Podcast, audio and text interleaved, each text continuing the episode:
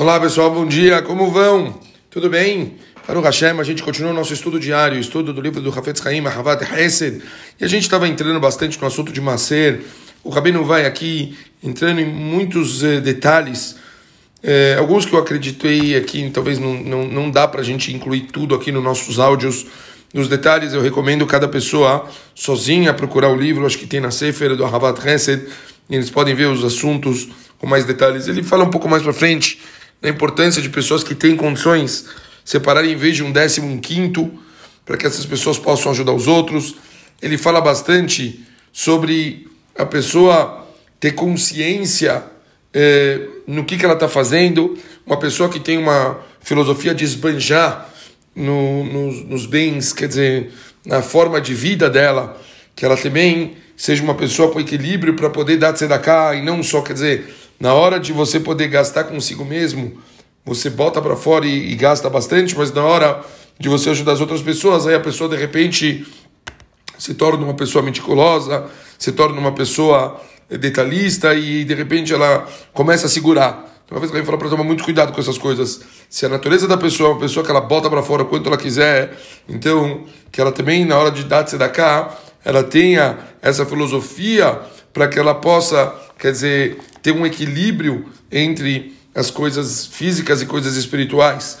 Por fim, talvez seria muito, muito relevante a gente mencionar aqui o, o finalzinho do capítulo, onde eu vou ler as palavras do Rafael Haim. Gostaria de levantar mais um ponto. Aqueles que adotam o hábito de separar um décimo ou um quinto dos seus ganhos realizam um ato maior do que os indivíduos que fazem doações sem assumi-las como um dever, mesmo que as quantias doadas sejam iguais. Entretanto, esse último faz não mais do que um ato de caridade. O primeiro torna-se parceiro dos céus, o que lhe dá a vantagem de tornar sua atividade comercial uma mitzvah. Isso se aplica em especial se no momento em que ele assumir o dever de separar o macer, a pessoa tem em mente que Deus compartilha todos os seus empreendimentos. Com feliz é essa pessoa e com bela é a sua parte. Então, Pachut, que lindo! Escreve o Haim, que diferença grande entre uma pessoa que ela faz tzedakah, uma pessoa que faz Hesed, uma pessoa que ajuda os outros, com a pessoa que ele já separa o macer dele, ele já tem nas contas dele que tudo que ele for ganhar, ele vai tirar 10% e dar para os outros.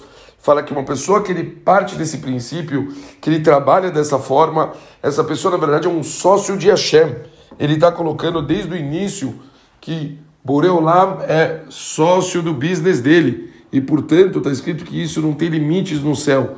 Olhem que interessante. É muito diferente então você ser um Baal do que você ser um cara que é sócio de Hashem. E isso acontece com as pessoas que tiram uma cera da fonte desde o início. Então levem isso em consideração e Bezrat Hashem, que a gente bemet possa todos os dias sempre ter nas nossas contas quanto a gente dá para os outros, sempre pensar que Bezrat Hashem vai abençoar a gente para a gente receber mais, para a gente poder dar mais mas tudo depende de Hashem nos nossos negócios para que a gente possa ter sucesso e consiga cumprir o nosso papel no mundo. É isso. A gente continua amanhã. Beijo grande e valeu, pessoal.